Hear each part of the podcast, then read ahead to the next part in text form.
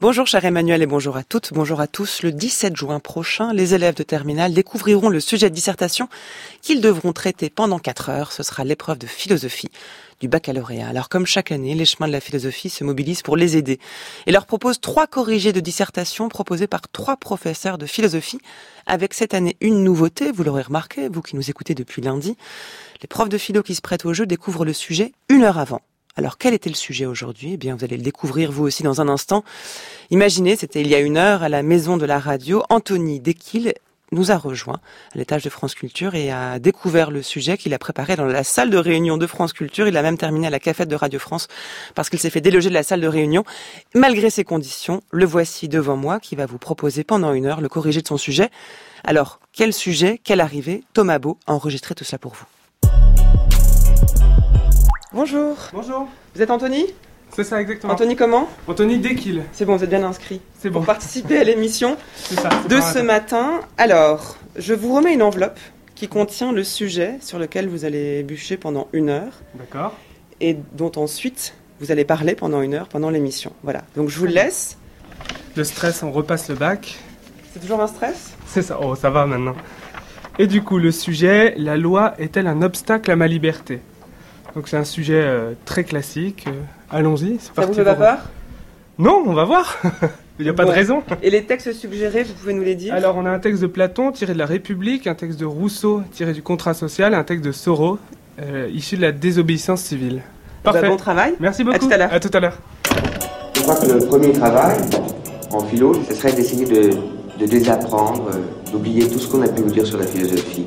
C'est déjà le meilleur moyen de commencer à en faire. Veux me stopper, accroche-toi, t'es prévenu. Le disque d'or, c'est comme le bac. J'ai taffé deux mois et je l'ai eu. Où suis-je? Au village. Vous êtes le numéro 6.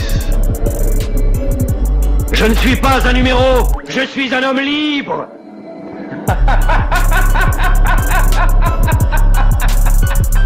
Anthony Desquil, vous voici en studio.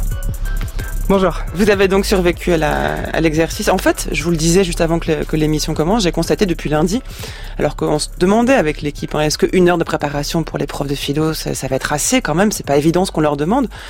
J'ai constaté que vous, comme vos collègues précédents, en fait, en, en 20 minutes, vous aviez terminé. C'est- tellement votre travail que vous savez faire ça euh, très facilement. Bah c'est ça, au fond, c'est l'habitude de la classe où euh, on doit être capable de répondre à certaines questions, on doit, pour les révisions, traiter rapidement un sujet. D'autant plus qu'on a rarement 4 heures de travail en continu avec les élèves, donc on peut pas faire une dissertation en 4 heures. Donc on est obligé d'apprendre à faire les sujets en version accélérée. Donc n'importe quel sujet, vous pensez que vous pourriez le faire en une heure Euh, pas avec le même talent, sans doute. Ouais. Euh, c'est des plans parfois euh, très communs, très classiques, mais en tout cas, on arrive à chaque fois à développer une pensée qui soit euh, problématisée avec euh, des propositions articulées les unes aux autres.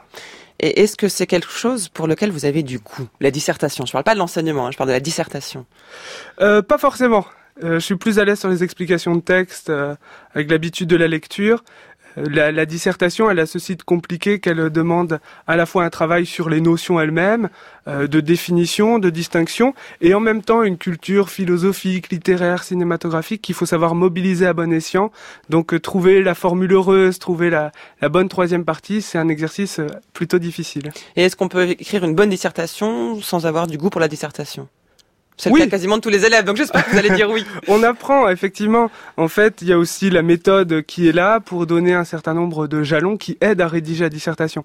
La méthode, c'est pas une tellement de méthode en fait, c'est ça. La méthode, c'est pas tellement un ensemble de règles qu'il faut impérativement suivre sous peine de déplaire au correcteur. La méthode, c'est plutôt un ensemble de règles qui vont aider euh, l'élève lui-même à faire sa dissertation, à prolonger sa réflexion et euh, à aboutir à une conclusion qui est de la valeur. Alors, euh, bah, vous êtes là pour ça aujourd'hui, hein, pour nous faire part de, cette méthode. Vous enseignez la philosophie au lycée Les Sept Mars à Morpas, dans les Yvelines.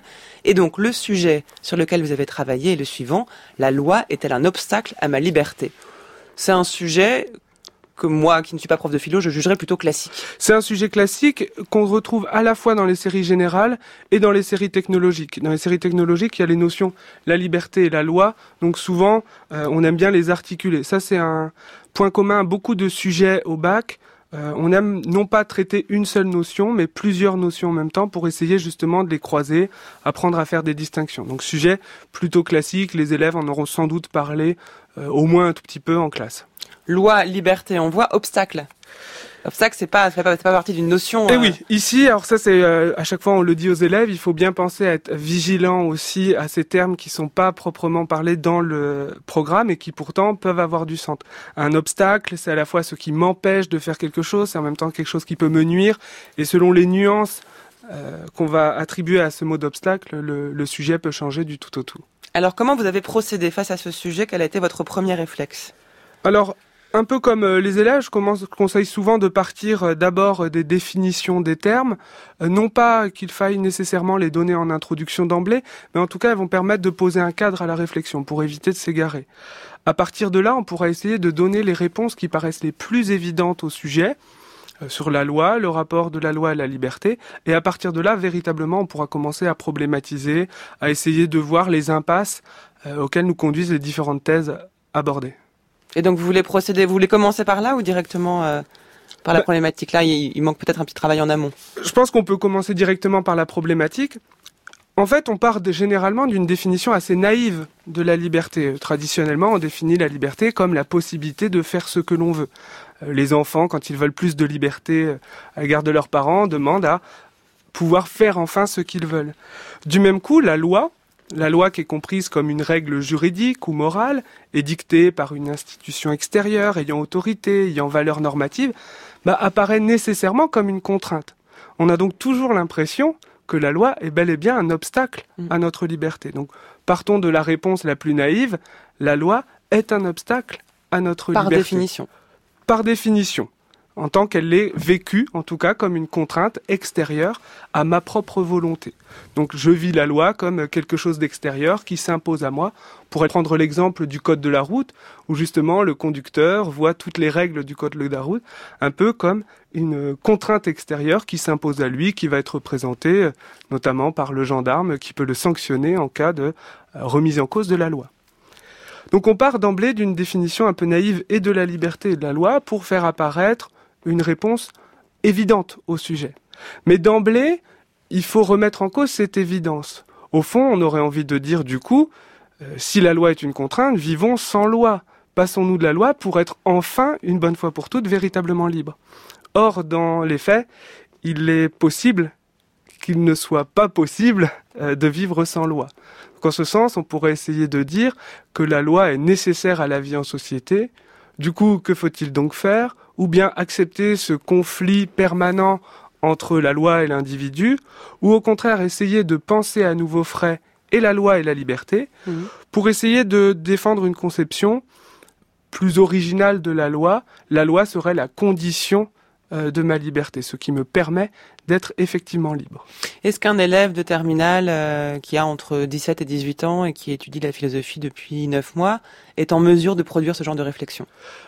À mon avis, oui il est important du coup qu'il parte d'exemples de, sa vie personnelle, en tout cas au brouillon. C'est sûr que ces exemples ne doivent pas nécessairement se retrouver euh, dans les copies, mais de fait, un élève se retrouve, même à 17-18 ans, devant un certain nombre de lois qui le contraignent, devant un certain nombre de règlements, qu'on pense aux règlements euh, donnés au lycée, qui peuvent être vécus parfois comme un véritable obstacle à la liberté individuelle. Donc, si au brouillon, il faut toujours essayer de s'approprier euh, une question, de la tirer vers soi, quitte à réduire un peu le sens des termes au départ, pour ensuite arriver vers des conceptions plus élaborées. Donc là, dans le cheminement euh, de votre dissertation, le point à atteindre, ce sera de dire que la loi serait la condition de ma liberté. C'est ça. En essayant en même temps, parce qu'on va problématiser jusqu'au bout, d'éviter de tomber euh, dans une conception un peu affadie de la liberté, qui consisterait à dire que il suffit d'obéir à la loi pour être libre et qu'au fond, il faut que la loi soit le produit euh, de ma liberté, qu'elle renvoie à une activité du sujet pensant pour être véritablement la condition euh, à ma liberté. Donc là encore, on ne va pas tomber dans une autre opinion euh, caricaturale, mais on va essayer de problématiser, y compris la réponse qu'on souhaite donner au sujet. Alors quelle serait votre problématique?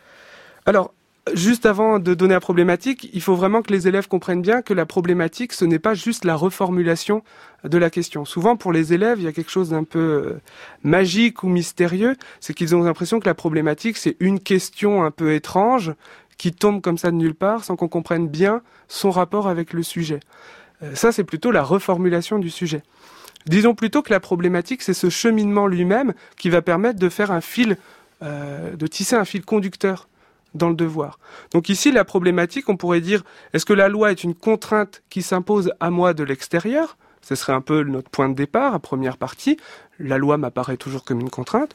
Ou est-ce qu'au contraire, il faut penser à un rapport plus intime de l'individu à la loi, tel qu'elle permette sa liberté? Donc voilà, là on a une reformulation qui n'est pas euh, une simple façon de paraphraser la question initiale. Il ne s'agit pas de remplacer le sujet par une autre question, mais c'est plutôt une problématique qui va euh, nous annoncer un fil conducteur. Bah, c'est une alternative en fait à la problématique. Ici, souvent, la, la bonne façon de construire une problématique, c'est de s'appuyer sur une alternative, même si dans les faits, dans notre troisième partie, on va essayer de complexifier euh, cette alternative initiale. Donc vous êtes fidèle, vous, au plan thèse, antithèse, synthèse?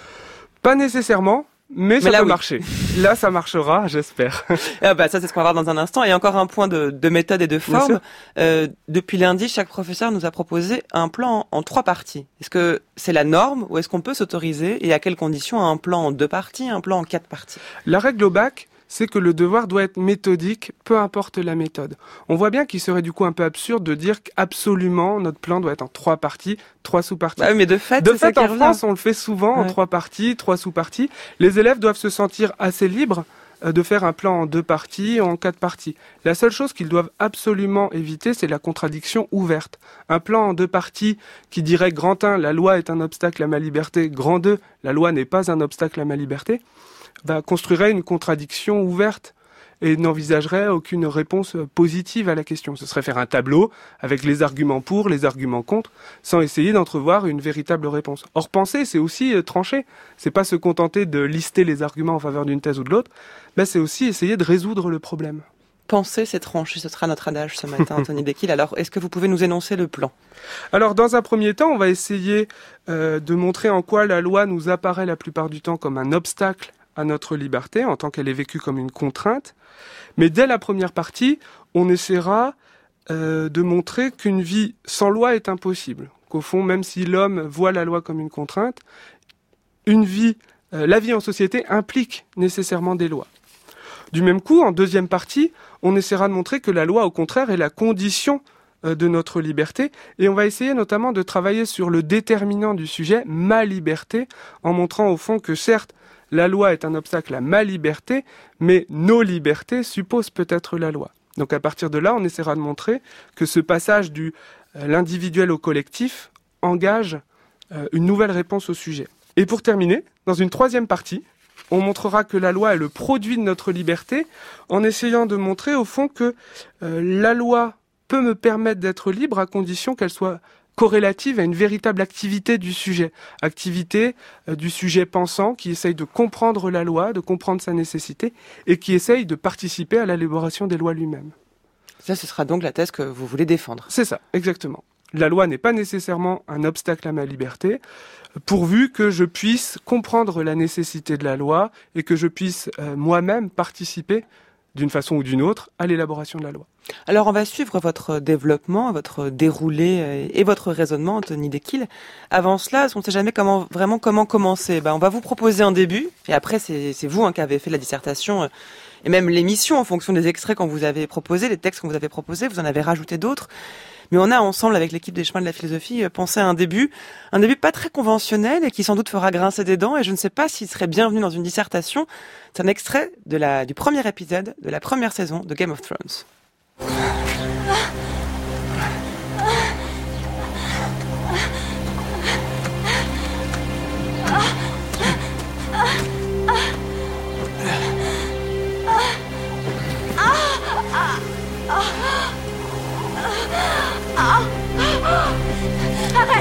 Arrête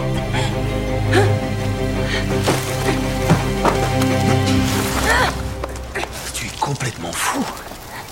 Il nous a vus Tout va bien, tout va bien, tout va bien. Il nous a vus Je t'ai entendu la première fois.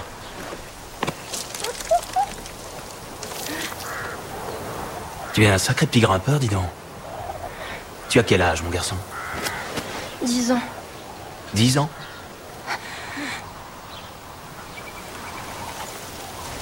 Les choses que je fais par amour.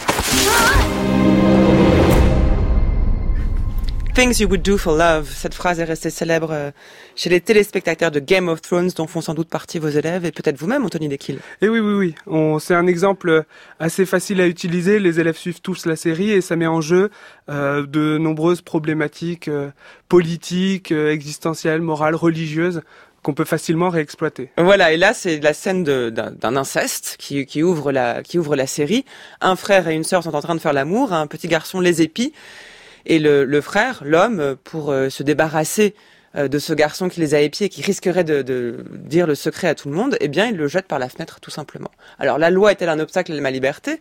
La loi qui interdit l'inceste est-elle un obstacle à ma liberté? La loi qui m'interdit de tuer est-elle un obstacle à la liberté de celui qui va jeter le petit garçon par la fenêtre C'est ça. Ici, on retrouve euh, ce dont on parlait juste avant, à savoir le conflit entre l'individu et la société. L'interdiction de l'inceste et l'interdiction du meurtre relèvent de lois euh, qui ont d'ailleurs plusieurs origines, que ce soit loi d'ordre moral, d'ordre religieux, euh, d'ordre politique. Chaque fois, on a des interdits très forts qui structurent la société et qui valent pour tous, quelles que soient les situations individuelles. Ici, Jamie Lannister impose lui son amour particulier, l'amour pour sa sœur, qu'il estime sincère, droit. D'ailleurs, la fin de la saison, le, enfin la fin de la série le confirme. Et euh, on n'en dira pas plus. Hein, on n'a pas vu la série jusqu'au bout. Et on voit bien ici en quoi le désir individuel, ici le désir amoureux, s'oppose au caractère euh, général et possiblement arbitraire euh, de la loi. Donc on voit vraiment d'un côté le désir individuel euh, qui renvoie à la possibilité du bonheur, à la possibilité de faire ce que l'on veut sans euh, suivre des règles extérieures, et de l'autre la nécessité de la vie en société structurée autour d'interdits très forts. Peut-être même le désir de transgresser cette loi, j'imagine qu'on y reviendra. On y reviendra. Alors quel est votre point de départ? J'imagine que ce n'était pas l'inceste. Mon point de départ, c'est plutôt la notion d'obstacle, au fond. Ici, la notion d'obstacle peut être entendue en deux sens.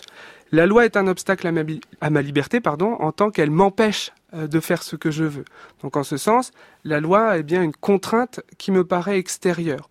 Euh, je veux prendre cet objet euh, qui me plaît, mais la loi m'interdit de voler.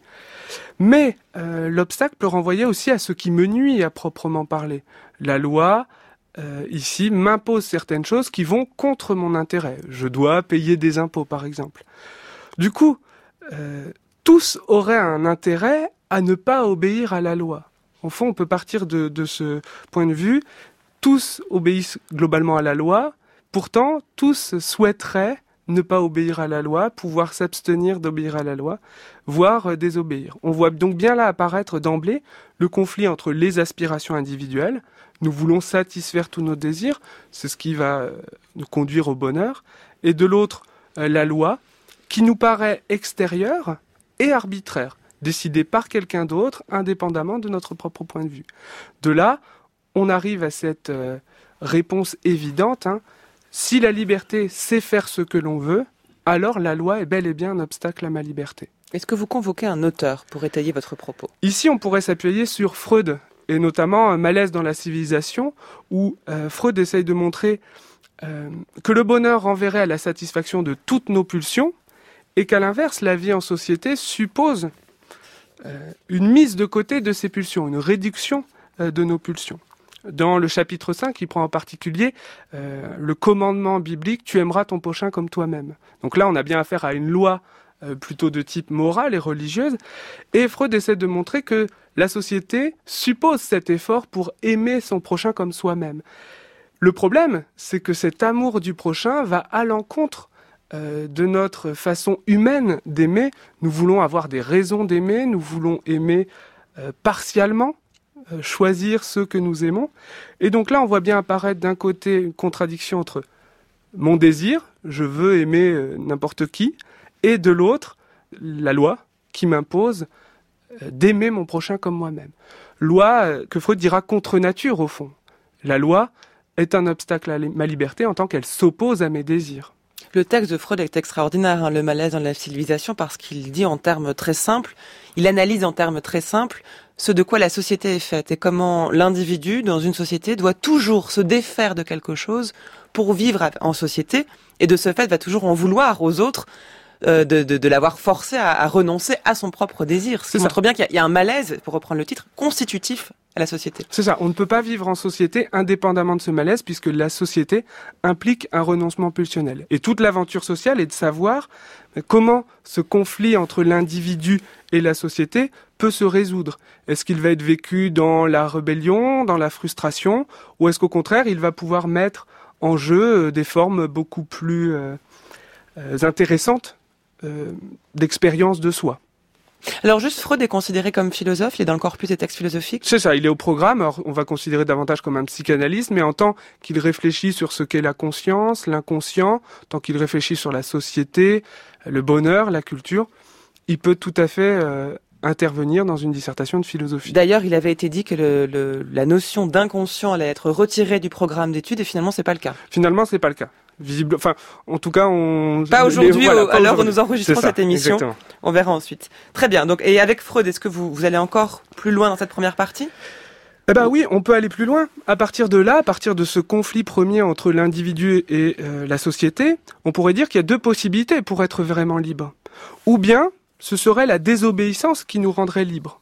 Et donc, en ce sens, il faudrait désobéir pour être vraiment libre. Ce serait dans la transgression, ce qu'on mmh. disait tout à l'heure, que on peut véritablement être libre, ou bien on entrevoit la possibilité de vivre sans loi. C'est-à-dire que là, on laisse un peu de côté Freud, qui considère que euh, la société est un fait, que les hommes ont plus euh, à gagner à vivre en société qu'à vivre en dehors de toute société.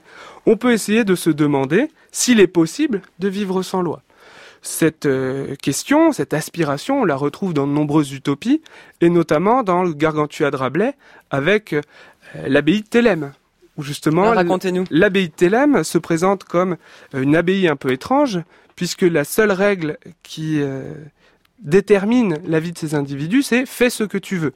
Autrement dit, il n'y a aucune règle. Des hommes et des femmes y vivent, euh, ce qui est une première dans l'histoire des abbayes, ils vivent en communauté, et Rabelais nous présente ici un tableau radieux euh, les hommes et les femmes s'entendent parfaitement. Dès que l'un veut boire, tout le monde veut boire. Dès que l'autre veut manger, tout le monde veut manger. Et donc, pour Rabelais, il semble possible d'imaginer une société sans loi.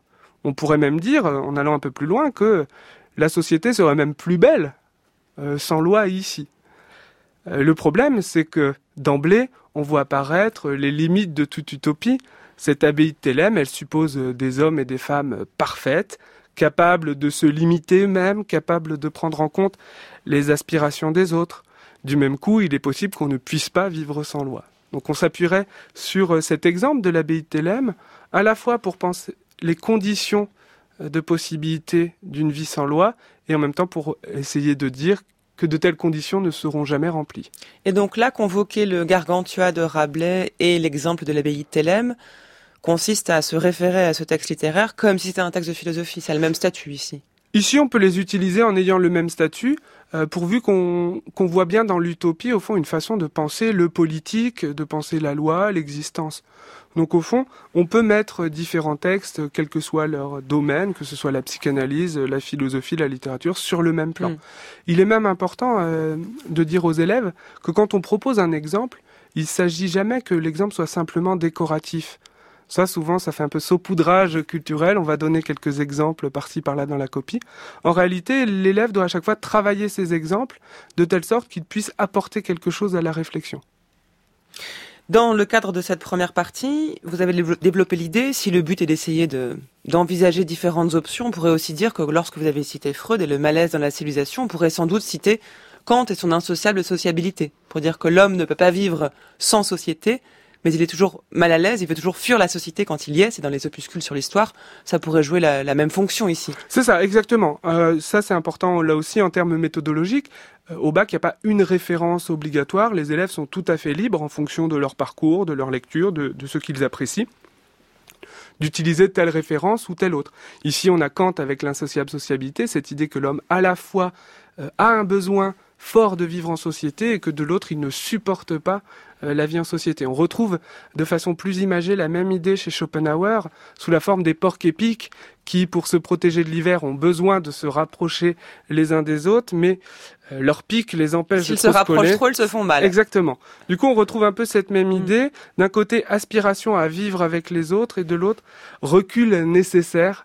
Euh, à cause d'une sorte d'insatisfaction foncière de l'homme. Voilà, et c'est important que vous rappeliez tout ça parce que souvent après euh, après l'épreuve de philo, les élèves vont voir des corrigés, vont écouter des corrigés, ils se disent ah tiens mais moi j'ai pas parlé de tel auteur. Non, il n'y a pas une seule façon de faire une bonne dissertation. Oui, c'est ça. Il n'y a sujet. vraiment pas de, de passage obligé euh, dans une dissertation de philosophie. Donc euh, après l'épreuve, pas forcément la peine d'aller voir les corrigés, et plutôt se concentrer sur les épreuves suivantes. Bon, c'est un bon conseil de prof. On verra si c'est applicable. et la première partie, comment passez-vous de la première partie à la seconde partie? Bah, du coup, on en arrive à cette idée euh, d'une impossibilité de vivre sans loi. On l'a dit juste avant. Après tout, ce projet d'une abbaye où il n'y aurait aucune loi nous paraît impossible. Du coup, faut-il se résoudre à ce conflit entre individu et société, entre d'un côté la liberté pensée comme toute puissance de la volonté, et de l'autre la nécessité de la loi. Donc au fond, est-ce qu'on s'en tient à la résignation? Les hommes ne peuvent pas passer de loi et trouvent que la loi est un obstacle à leur liberté Ou est-ce qu'au contraire, on peut essayer, en renouvelant notre conception de la liberté et de la loi, de voir dans le rapport entre loi et liberté un rapport plus positif? Et du coup, c'est ça qui va nous amener à Mhm. euh, penser euh, la loi plutôt comme condition de ma liberté, de pas voir dans la loi un obstacle à ma liberté, mais plutôt comme la condition de possibilité, c'est-à-dire ce qui permet ma liberté. Et là, vous partez d'un exemple ou d'un auteur directement? Là, je pars plutôt du déterminant euh, ma liberté. Là, ce qu'on disait tout à l'heure, il est important de, de faire attention au moindre des termes. Ici, le sujet qui nous a été proposé, c'est pas la loi est-elle un obstacle à la liberté, mais à ma liberté. Donc on insiste sur la dimension personnelle du sujet. C'est ma liberté à moi, ma volonté de faire ce que je veux. Au fond, comme si la liberté n'était qu'une affaire individuelle. Or, cette liberté pensée d'un strict point de vue individuel est une illusion. Une liberté individuelle qui se moque de la loi bah, s'épuise assez vite dans les forces de l'individu lui-même. Au fond, livré à nous-mêmes, nous ne pouvons pas grand-chose. Elle prend vite, euh, cette liberté, la forme de la bravade, de la violence, et non d'une détermination vraiment rationnelle de soi. Et donc du même coup, on peut essayer de penser plutôt la liberté du point de vue collectif. Est-ce que la loi n'est pas la condition d'une liberté plus entière, en tant qu'elle ne jouerait pas ma liberté contre celle des autres, Mhm. mais qu'elle permettrait l'articulation de nos libertés? Et donc c'est à partir de là qu'on peut essayer de réfléchir à nouveau frais sur la liberté. Ce qui implique de se défaire de soi, alors. C'est ça. Ou en tout cas de prendre un recul sur euh, le désir de satisfaire tout, euh, toutes ses pulsions, sur cette idée d'un confort ou comme si le bonheur était la priorité dans la vie en société. Prendre en compte le désir de liberté de l'autre, ça peut être aussi une aspiration individuelle. Alors là, vous avez prononcé deux termes, bonheur et désir, qui sont directement liés à celui de, de liberté et qui semblent aussi s'opposer à, l'existence même de la loi. Quand est-ce qu'on peut introduire, vous les introduisez à ce moment-là, ces termes C'est ça. Ici, au fond, ils sont présents dès la première partie, au fond, parce qu'on voit bien que ce conflit entre euh, le sujet et la société, ben, c'est le bonheur qui est en jeu. C'est est-ce qu'on préfère euh, son bonheur à soi plutôt que la vie avec d'autres. Euh, donc ici, on retrouve ces termes d'emblée qu'on va travailler tout au long du sujet. C'est important, ça, pour les élèves, de bien saisir que quand on a un sujet ici sur la liberté, en réalité, l'ensemble des notions au programme peuvent être mobilisées et peuvent intervenir. Du coup, à partir de là, certes, on pourrait dire que la loi limite ma liberté, au sens où, quand je vis euh, dans une société, il y a des lois qui m'empêchent de faire ce que je veux. Mais en même temps, elle fait apparaître nos libertés. En limitant ma propre liberté, elle permet celle des autres. Donc, au ce sens, on troque une liberté entière, mais euh, stérile, c'est une formule d'Hobbes, liberté entière et stérile, je peux faire ce que je veux, mais au fond, je n'en profite jamais. Euh, très vite, euh, ma for- la force me manque pour pouvoir l'exercer. On passe d'une liberté entière et stérile à une liberté certes limitée, mais garantie, qui va permettre ici le bien commun et la vie avec les autres. Ça, c'est quand même le, le résultat d'un calcul. De se dire que pour être, pour pouvoir atteindre le bonheur auquel j'aspire, il faut que je prenne en compte l'existence d'autrui.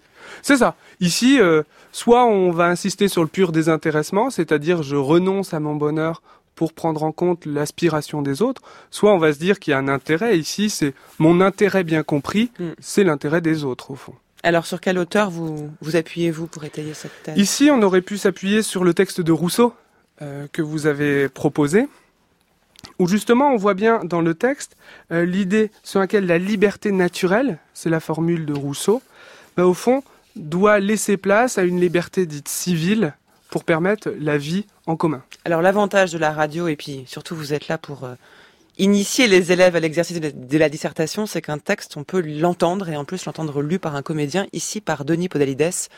Voici donc la définition de l'autonomie au chapitre 8 du premier livre du contrat social de Rousseau. Ce passage de l'état de nature à l'état civil produit dans l'homme un changement très remarquable, en substituant dans sa conduite la justice à l'instinct, et donnant à ses actions la moralité qui leur manquait auparavant. C'est alors seulement que la voie du devoir, succédant à l'impulsion physique et le droit à l'appétit, l'homme, qui jusque-là n'avait regardé que lui-même, se voit forcé d'agir sur d'autres principes et de consulter sa raison avant d'écouter ses penchants. Réduisons toute cette balance à des termes faciles à comparer. Ce que l'homme perd par le contrat social, c'est sa liberté naturelle, et un droit illimité à tout ce qui le tente et qu'il peut atteindre. Ce qu'il gagne, c'est la liberté civile et la propriété de tout ce qu'il possède. Pour ne pas se tromper dans ses compensations, il faut bien distinguer la liberté naturelle, qui n'a pour borne que les forces de l'individu, de la liberté civile, qui est limitée par la volonté générale, et la possession, qui n'est que l'effet de la force ou le droit du premier occupant de la propriété qui ne peut être fondée que sur un titre positif. On pourrait, sur ce qui précède, ajouter à l'acquis de l'état civil la liberté morale, qui seule rend l'homme vraiment maître de lui. Car l'impulsion du seul appétit est esclavage, et l'obéissance à la loi qu'on s'est prescrite est liberté. La loi est-elle un obstacle à ma liberté? C'est le sujet de dissertation sur lequel le professeur de philosophie Anthony Dequille est en train de travailler aujourd'hui pour vous, chers auditeurs, chers futurs bacheliers, chers parents de futurs bacheliers qui vous préparez à l'épreuve tous ensemble à l'épreuve de philosophie le jour du bac. Ce sera le 17 juin prochain. Euh, le titre de cette dissertation, ben, nous sommes en train de, de, l'analyser et de, de, déplier le plan proposé par Anthony Dequille. Ici, donc, on a écouté un extrait du contrat social de Rousseau, lu par Denis Podalides. Je rassure tous les auditeurs et surtout les étudiants, c'est un texte compliqué, même pour vous, même pour moi, Anthony Dequille, rassurons-les, il est très dense. En fait, l'idéal, c'est de se constituer un corpus de textes qui pourront être mobilisés le jour du bac. Celui-ci peut en faire partie, mais il suffit de, retenir une ou deux formules qu'on citera. C'est ça. Et, encore, euh, c'est vrai que les textes étudiés en cours avec le professeur bah, font figure d'un corpus que l'élève peut euh, réutiliser. Du coup, il est important dans les révisions que l'élève prenne le temps de relire ces textes pour s'en imprégner. Après, il n'est pas euh, obligatoire de les citer. Il vaut mieux être capable de les mobiliser, retenir euh, les concepts principaux, mais la citation n'a rien d'obligatoire. Donc en ce sens, de suite, on peut se rassurer, pas la peine d'apprendre le contrat social par cœur. Non, là déjà, en deux semaines, ce serait compliqué. Alors qu'est-ce que vous retenez comme idée de ce texte? Ben Ici, ce qui m'intéresse, au fond, c'est euh, les trois facettes de la liberté dont parle Rousseau. À l'état naturel, l'homme possède une liberté naturelle. Autrement dit, il peut faire ce qu'il veut et il a un droit illimité sur toute chose. Ce sont les formules qu'utilise Rousseau. Cette liberté, elle paraît positive. On peut faire enfin ce que l'on veut. En réalité, cette liberté vaut peu dans la mesure où elle se limite aux forces de l'individu. L'individu est très vite impuissant, si bien qu'il est libre, mais qu'il ne peut rien faire de sa liberté. Si on prend l'exemple de la possession, certes, n'importe quel fruit m'appartient, mais dès lors que quelqu'un de plus fort que moi peut mettre la main sur ce fruit, à quoi me sert ici d'être libre? Donc ce n'est qu'une liberté factice au fond. J'ai l'impression d'être libre, je suis libre en droit, mais dans les faits, je ne le suis pas. Avec l'état civil, le passage à la loi, cette liberté naturelle va devenir liberté civile. Elle est limitée. Autrement dit, certes, je ne peux plus faire ce que je veux. Elle est limitée par la volonté générale. Ici, c'est un terme important pour Rousseau. C'est pas arbitrairement qu'elle est limitée par quelqu'un d'autre, mais c'est la volonté générale qui permet de limiter la liberté. Mais ce faisant, cette limitation, elle est positive, puisqu'elle va permettre de garantir ma liberté. Certes, j'ai moins de liberté, mais en revanche, je possède une puissance effective. Je peux être protégé en cas d'agression, ce qui m'appartient m'appartient véritablement, je peux défendre mes droits, etc. Donc on voit que le changement quantitatif, Mmh. la liberté d'un seul, la liberté de tous, c'est aussi un changement qualitatif. On passe d'une liberté entière mais stérile à une liberté maintenant véritablement effective. C'est-à-dire que c'est pas la même liberté, qu'il y a différents contenus au mot liberté. C'est ça, ici euh, deux contenus différents euh, du mot liberté. Et on en voit même apparaître un troisième à la fin du texte euh, de Rousseau, c'est la notion de liberté morale. C'est-à-dire que les lois vont permettre à l'homme d'apprendre à devenir maître de lui. Donc de ne pas sans cesse céder à l'appétit, aux impulsions, mais d'être capable euh, de se maîtriser soi-même. D'où on voit la, formule finale du texte. Euh, la liberté, c'est l'obéissance à la loi qu'on s'est prescrite. Donc finalement, on renverse les termes du sujet. La loi n'est pas un obstacle à ma liberté, c'est au contraire l'obéissance à une loi qu'on s'est prescrite qui définit la liberté. Donc on voit bien que la liberté passe nécessairement par la loi. Être libre, ce n'est pas faire ce que l'on veut, mais c'est suivre certaines lois euh, qui vont nous permettre d'exercer une puissance réelle ici. Voilà, et on peut repenser à l'exemple que vous venez de prendre entre un quelqu'un qui serait libre d'agir comme il voudrait et donc voudrait se saisir euh, d'un fruit sur un arbre et qui, au moment où il tendrait la main pour se saisir de la pomme, quelqu'un de plus fort viendrait prendre ou de plus grand viendrait prendre la pomme avant lui, eh bien ici, il voit bien que tous les deux sont libres, mais lui est désavantagé. Et une loi ici lui permettrait de protéger sa liberté en interdisant, par exemple, à un homme plus grand qui ne serait pas propriétaire de l'arbre de se saisir de ce fruit. C'est ça, la loi en permettant une, euh, égalité plus grande entre les individus, en nivelant la force au fond, ce, que ne- ce qui n'était pas le cas à l'état naturel, va permettre une liberté authentique, une liberté euh, dont on peut vraiment faire l'exercice. Mais c'est contre-intuitif, hein, parce que la loi nous interdit, la loi nous oppose, la loi nous contraint, et là vous nous dites à la suite de Rousseau qu'en fait elle nous rend plus libres. Eh ben c'est ça. Tout, tout l'enjeu du sujet, c'est de réussir à voir qu'au fond, l'évidence première euh, ne valait pas, et qu'au fond, c'est cette thèse contre-intuitive qui paraît finalement la plus rationnelle. Euh, la- euh, on l'utilise dans des formules courantes. hein, la liberté des uns euh, s'arrête ou commande celle des autres. Il y a cette idée que par les lois, nous pouvons articuler nos libertés les uns aux autres et du même coup être chacun pour soi véritablement libre. C'est ça, donc c'est un jeu de va-et-vient entre soi, on partait de soi, le, le, le désir d'être heureux qui avait besoin pourtant de composer avec les autres, et c'est en reconnaissant la nécessité de vivre avec les autres, et donc de se soumettre à cette loi, que nous pouvons en retour peut-être euh, accéder au bonheur. C'est ça. Et du coup, c'est peut-être ça qui fait la transition avec la troisième partie. Parce qu'au fond, il y aurait un risque ici, c'est de euh, finir de défendre une thèse un peu caricaturale qui consiste à dire, bon, bah, pour être libre, il faut obéir à la loi. Ce qui là serait vraiment, apparemment, scandaleux. Après tout, on pourrait dire que euh, s'il faut obéir à la loi pour être libre, euh, après tout, de quelle liberté on parle? Au fond, dire cela, n'est-ce pas être dupe confondre euh, l'exercice de ma liberté avec une forme de confort ou de complaisance vis-à-vis de la loi. Donc ici, la troisième partie serait peut-être pour nuancer cette affirmation. Au fond, il ne suffit pas de dire que la loi rend libre Mhm. pour qu'elle rende effectivement libres les hommes. Donc dans la troisième partie, vous allez vous interroger sur les conditions d'effectivité de cette liberté? C'est ça. Au fond, c'est un une opposition courante qu'on peut faire entre d'un côté la liberté formelle et de l'autre la liberté réelle.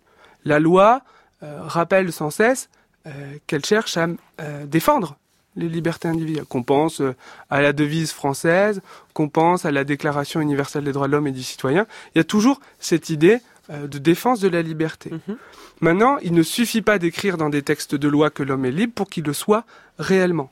Du coup, à quelles conditions la loi peut vraiment euh, devenir le lieu d'un exercice effectif de sa liberté Ça, la, la question de notre troisième partie. D'autant que la loi n'est pas toujours stable en tant que loi, c'est-à-dire qu'on pense que les lois sont gravées dans le marbre et qu'elles sont valables une fois pour toutes. C'est pas toujours le cas. On vous propose un dernier extrait, on vous complique un peu la tâche, hein, mais ça permet d'ancrer quand même dans, dans, aussi dans l'actualité ce que nous sommes en train de dire. C'est un extrait euh, du journal du 15 mai dernier, présenté par Nicolas Gillin hein, pour la radio-télévision belge francophone, la RTBF, qui revient sur euh, l'interdiction par l'État d'Alabama de l'IVG, qui est ainsi un, un revirement légal quant à l'IVG. Ces femmes indignées ont beau donner de la voix, elles ne seront pas entendues. L'Alabama, cet État du Sud où la religion est reine, est en passe de restreindre drastiquement le droit à l'avortement. Au Sénat, le débat s'enflamme. Les prises de parole deviennent peu à peu des cris. Les pro-avortements tentent d'ultimes passes d'armes. Vous êtes dans mon ventre. Vous n'avez rien à faire là. Vous n'en avez pas le contrôle. Mon ventre n'est pas à vous. Mais le projet de loi est voté. Ce qu'il prévoit, de lourdes peines pour les médecins pratiquant l'IVG, pas d'exception en cas de viol ou d'inceste. Je m'excuse auprès de toutes les femmes d'Alabama pour cette loi archaïque. Peut-être devront-elles vivre dans un État qui leur permettra d'être violées. Et je m'excuse aussi pour le fait qu'elles devront porter aussi le fruit de l'inceste pendant neuf mois.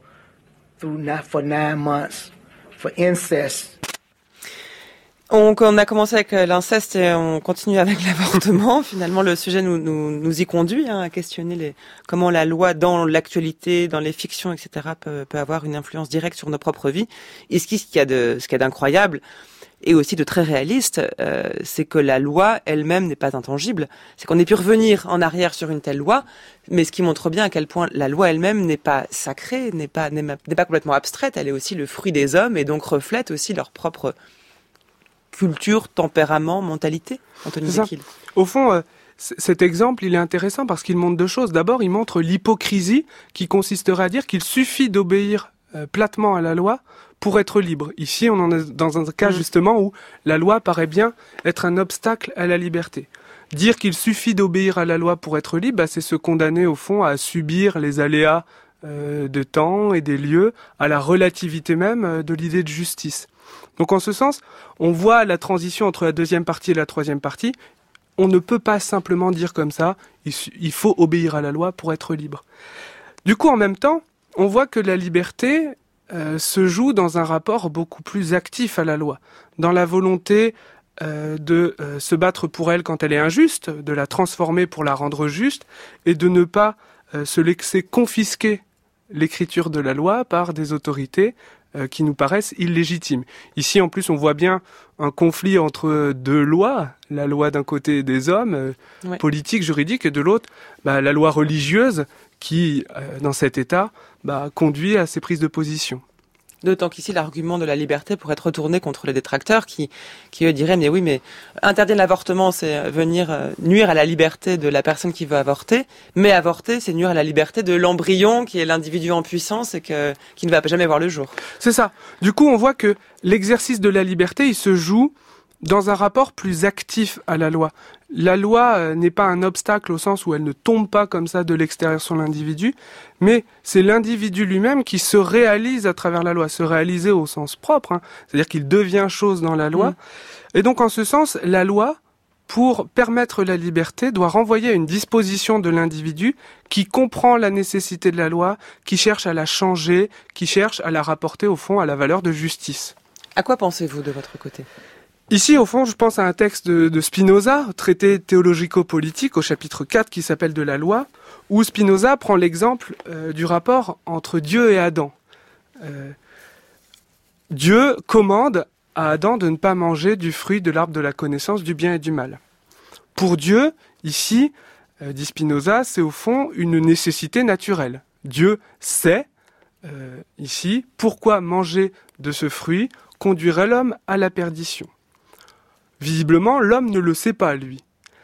Il est dans un rapport beaucoup plus passionnel à l'autorité. Autrement dit, il voit en Dieu non au fond euh, euh, une raison qui s'exprime, qui montre la nécessité ici euh, de la condamnation après avoir mangé le fruit, mais il voit en Dieu une forme d'autorité illégitime, comme si Dieu lui imposait quelque chose, et du coup Adam n'a qu'une envie, c'est de braver cette interdiction.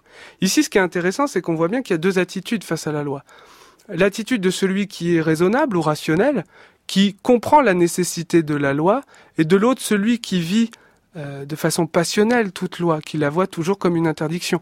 Euh, c'est le rapport aux enfants. Quand les parents disent aux enfants de ne pas mettre les doigts dans la prise, mmh. les parents savent pourquoi. Ils sont dans une attitude rationnelle, ils comprennent de fait le danger. L'enfant, lui, n'entend pas du tout l'interdiction de la même façon. Il y voit au contraire une forme de remise en cause de sa liberté et du coup s'y oppose. On voit bien là du coup que pour que la loi ne soit pas un obstacle à notre liberté, elle doit engager euh, une volonté de connaître la vérité, une volonté de la comprendre, non pas pour l'accepter telle qu'elle est, ce qui serait là une forme de démission, mais euh, pour la changer, lui donner du sens. Et en ce sens, euh, la loi ne produit ma liberté qu'à cette condition-là, qu'à cette condition que l'individu cherche à la comprendre, cherche à lui donner du sens et cherche à la changer si nécessaire. Mais s'agit-il ici de la loi collective, de la loi publique ou de la loi que nous pouvons nous donner à nous-mêmes? Ben, En fait, ici, les deux sont liés, puisque c'est euh, justement dans la mesure où je me donne une loi à moi-même, recherche de la vérité, rationalité, que je peux du coup penser la loi du point de vue de la collectivité. Euh, on pourrait prendre un exemple plus concret, celui du code de la route. Là encore, on voit bien que euh, le code de la route est perçu comme une contrainte par la plupart des conducteurs, et pourtant ce code de la route permet la sécurité. Donc deux façons de le voir. Ou bien on le voit comme un obstacle euh, à notre liberté, en ce sens où on est dans une attitude passionnelle, au fond, de rejet de la loi, rejet de l'autorité, ou bien on en comprend la nécessité, il faut respecter un certain nombre de règles pour pouvoir vivre en sécurité sur la route, auquel cas, on n'accepte pas nécessairement la loi, on n'est pas obligé d'accepter telle ou telle limitation de vitesse, mais on la connaît et on lui donne sens. Au fond, ce que vous dites, la, la, ce vers quoi tend votre dissertation et bientôt la conclusion, c'est que la, une des meilleures manières de, de, ne pas faire de la loi un obstacle à ma liberté, c'est de la connaître. C'est donc par la connaissance et par le savoir qu'on se libère. La connaître et essayer d'agir euh, sur la loi, d'essayer de la modifier, de la penser, de lui donner du sens, d'intervenir euh, dans le débat public. Et donc au fond, euh, voir la loi comme un obstacle à la liberté, c'est toujours comprendre l'individu dans un rapport d'extériorité à la loi. Il y a l'individu d'un côté, mm. la loi de l'autre. Faire en sorte que la loi soit le moyen de ma liberté, c'est refuser ce rapport d'extériorité. Se dire que euh, la loi n'est pas extérieure à l'individu, mais elle en est le reflet, reflet de ses aspirations, euh, reflet de ses conflits, contradictions aussi. Et c'est en ce sens qu'il cherche à vivifier la loi. Est-ce que ce serait votre conclusion? Est-ce qu'il y aura encore un point dans cette troisième partie que vous devriez développer? Non, ici, ce serait sans doute ma conclusion, à savoir vraiment cette idée que la loi est un obstacle à ma liberté autant que je le veux bien, au fond. C'est-à-dire, tant que je me tiens dans un rapport d'extériorité à la loi, je ne la comprends pas, je la vois toujours comme quelque chose d'extérieur et d'arbitraire. Elle m'apparaît de fait comme un obstacle. Dès lors que je m'engage à penser cette loi, à la comprendre, à agir, alors d'un seul coup elle n'est plus un obstacle, mais elle est le lieu même où je deviens libre. Sous réserve que cette loi soit juste. Voilà, du coup, euh, on voit bien que euh, ce, cet effort pour comprendre la loi, pour la transformer, est lui-même subordonné à d'autres valeurs, et en particulier à celle de justice. Au fond, ce qui va vivifier le rapport à la loi, euh, c'est euh, cette recherche de la justice, une citation d'Alain qui dit que le droit est justement ce doute sur le droit qui sauve la loi. Au fond, la justice, plutôt qu'un ensemble de règles à appliquer bêtement, va être cet idéal vers lequel on tend en permanence, qui va nous permettre de voir le droit non comme quelque chose d'extérieur, mhm. mais plutôt comme quelque chose à toujours modifier, toujours changer, pour qu'il s'approche de plus en plus de cet idéal. Voilà, on pourrait même retourner complètement la formulation avec une conclusion euh, qui, qui l'opposerait à elle-même et qui dirait mais que le, la loi est un obstacle à ma liberté et ma liberté m'impose de m'opposer à la loi quand celle-ci est injuste. Et on irait vers la désobéissance civile et, et une autre Pourquoi pas Effectivement. Il est important pour les élèves de retenir qu'il faut vraiment euh, répondre au sujet. Dans beaucoup de copies le jour du bac, bah, il y a une sorte de résumé de tout ce qui a déjà été fait. L'élève a peur de s'engager dans une réponse précise. Ici, il ne faut pas hésiter à répondre, à défendre une thèse, et ce qu'on a essayé de faire, en montrant que la justice m'impose un rapport plus actif à la loi. Ça veut dire qu'il faut se mouiller un peu. C'est ça. Il faut trancher. Donc la philosophie n'est pas cet art de la sagesse euh, qui est la manière qu'on a de la définir le plus souvent? Bah, si, si ce n'était qu'une discussion comme ça, bien sage, des différentes thèses et des différents arguments existants, ça n'aurait pas trop d'intérêt. Il n'aurait pas besoin de philosopher. S'il y a besoin de philosopher, c'est justement parce que l'homme veut des réponses parfois. Des réponses qu'il peut remettre en cause, des réponses qui n'ont rien d'éternel, mais des réponses. Et que répondez-vous à ceux qui vous objecteraient, enfin vous et tous les profs de philo, le caractère trop rhétorique d'une dissertation? Dans la mesure où on pourrait très bien écrire sur le même sujet une dissertation complètement différente qui soutiendrait une autre thèse. Ben, je pense que c'est immanquable pour euh, des élèves. Apprendre à penser, c'est aussi en passer par certaines formes qui paraissent sans doute bien artificielles, faire une introduction, un plan en trois parties, une conclusion, mais qui sont malgré tout des moyens de développer sa pensée. Donc c'est ce qu'on disait au départ. Toutes ces méthodes qui paraissent du coup très artificielles, assez proches de la rhétorique, en réalité sont un moyen pour penser sans doute pas la fin de la pensée. La fin de la pensée, c'est pas écrire une dissertation, mais un moyen pour approfondir ses idées. Donc, certes, il y a une dimension rhétorique. C'est bien une épreuve scolaire, il faut savoir rédiger, il faut savoir composer un certain nombre de sous-parties, d'arguments, mais il n'empêche que la finalité de l'exercice est ailleurs. Et est-ce que, une dernière question avant que les élèves nous rejoignent, est-ce que vous êtes inquiet quant à l'avenir de l'enseignement de la philosophie en France? Euh, vaste question. Euh, inquiet euh, pour les conditions d'exercice de, la philosophie, oui. il y a un certain nombre de, changements dans le, l'exercice même de la philosophie qui, qu'on ne maîtrise pas encore, dont on ne sait pas vraiment vers quoi ça nous mène. En revanche, je ne suis pas inquiet dans le sens où euh, année après année, je lis chez les élèves toujours ce même désir euh, de penser par eux-mêmes. Bien loin du cliché selon lequel les élèves s'intéresseraient pas à la philo parce que c'est ennuyeux, parce que c'est abstrait. En réalité, année après année, on retrouve toujours euh, bah, le même désir de penser par soi-même à 17-18 ans. Donc bah, plutôt optimiste. C'est ce qu'on va mesurer tout de suite quand les, élèves vont nous rejoindre après cette chanson Get Free de Major Laser. Merci beaucoup Anthony Dekil. Vous restez avec Merci à vous.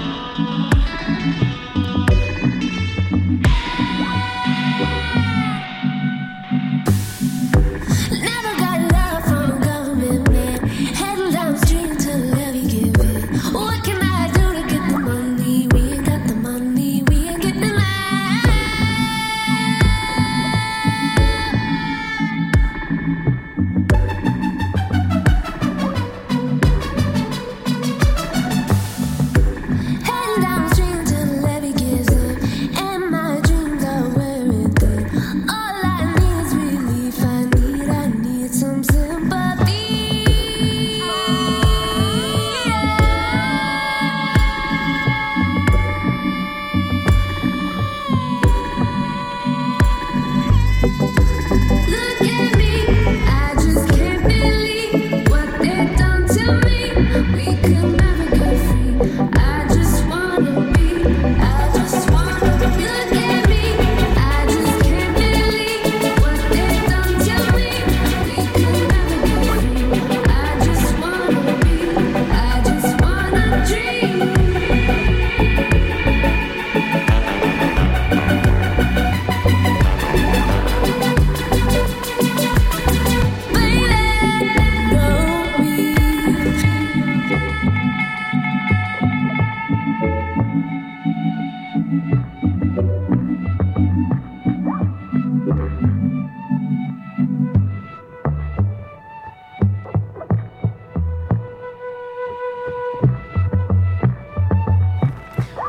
Culture, les chemins de la philosophie, le bac philo continue. Il est temps de retrouver les élèves de terminale ES du lycée d'Arsonval à Saint-Maur-des-Fossés. Ce sont donc les élèves de Justine Janvier qui a participé à l'émission hier. Anthony Desquille, je rappelle que vous êtes professeur au lycée Les Sept Mars à Morpas, dans les Yvelines. Il faut quand même le rappeler, même si vos élèves ne sont pas là. Géraldine Mosna-Savoie, bonjour. Bonjour Adèle, bonjour à toutes et à tous. C'est vous qui allez donner la parole aux élèves. Et c'est tout de suite.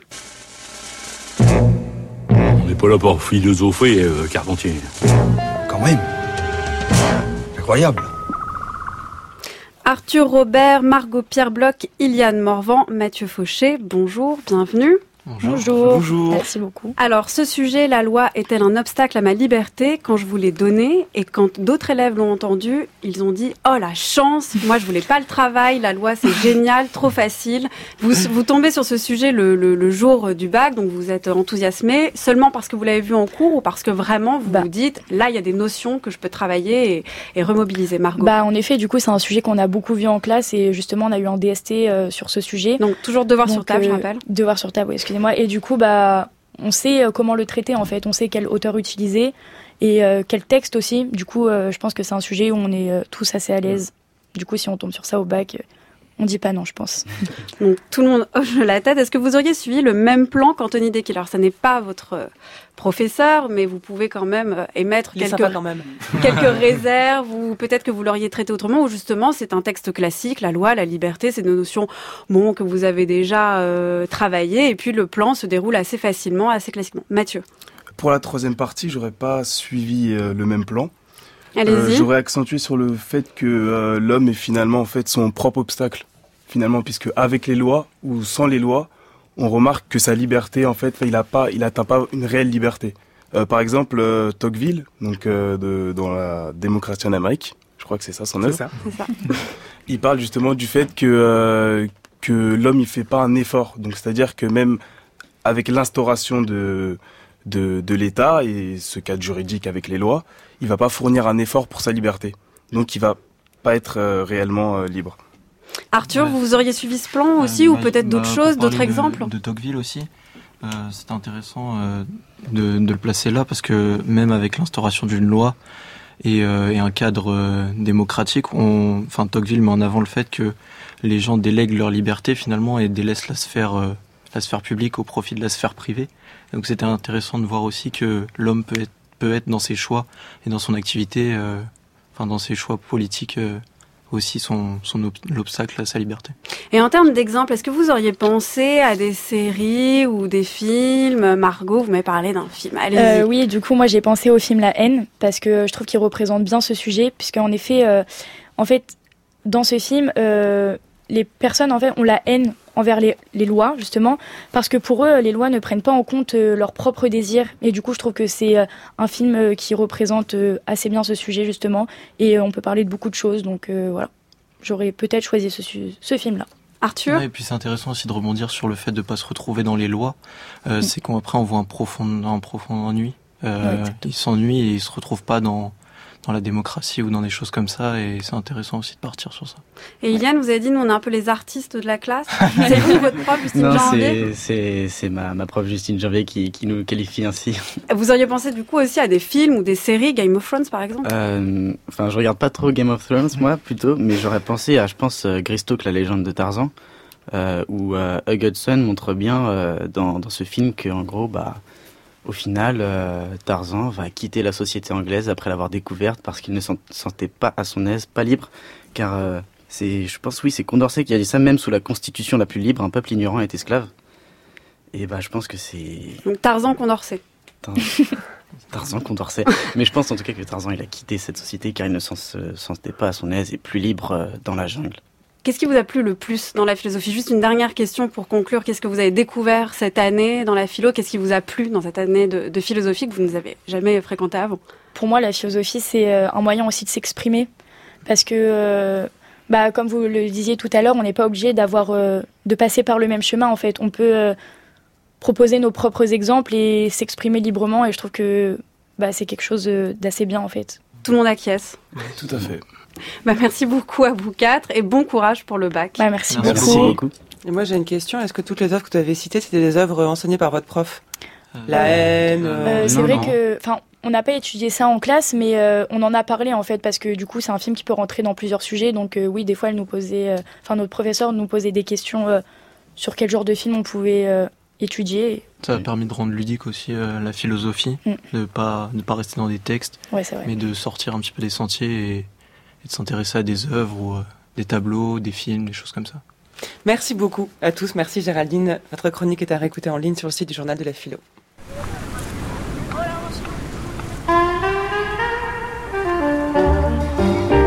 Merci à l'équipe des chemins de la philosophie qui m'a aidé comme chaque jour à préparer cette émission. Colomba Grossi, Géraldine Mosna-Savoie, Isis Jourda, Elsa Le Saulnier, Anaïs Isbert. C'est Thomas Beau qui réalise cette semaine avec Valentin Bobinet à la prise de son aujourd'hui et Vincent Schmitt à la lecture des textes. Demain, pas d'émission en raison de la diffusion de la messe de la fête de l'Ascension. Lucky You, on se retrouve donc vendredi pour un nouveau numéro de Profession Philosophe qui vous propose chaque semaine de rencontrer ceux qui ont fait de la philosophie leur métier. Nous serons vendredi en compagnie de Denis Grosdanovic. Eh bien, profitez de ce jeudi, non seulement pour écouter la messe, mais aussi pour télécharger ces, ces émissions spéciales Bac Philo. Ça vous permettra d'être fin prêt le jour J, encore deux semaines. Voilà, rendez-vous aussi sur les réseaux sociaux. L'équipe des chemins de la philosophie vous attend sur Facebook, sur Twitter, sur Instagram. On se fera un plaisir de répondre à vos questions. On se retrouve vendredi donc à 10h. D'ici là, restez à l'écoute sur France Culture.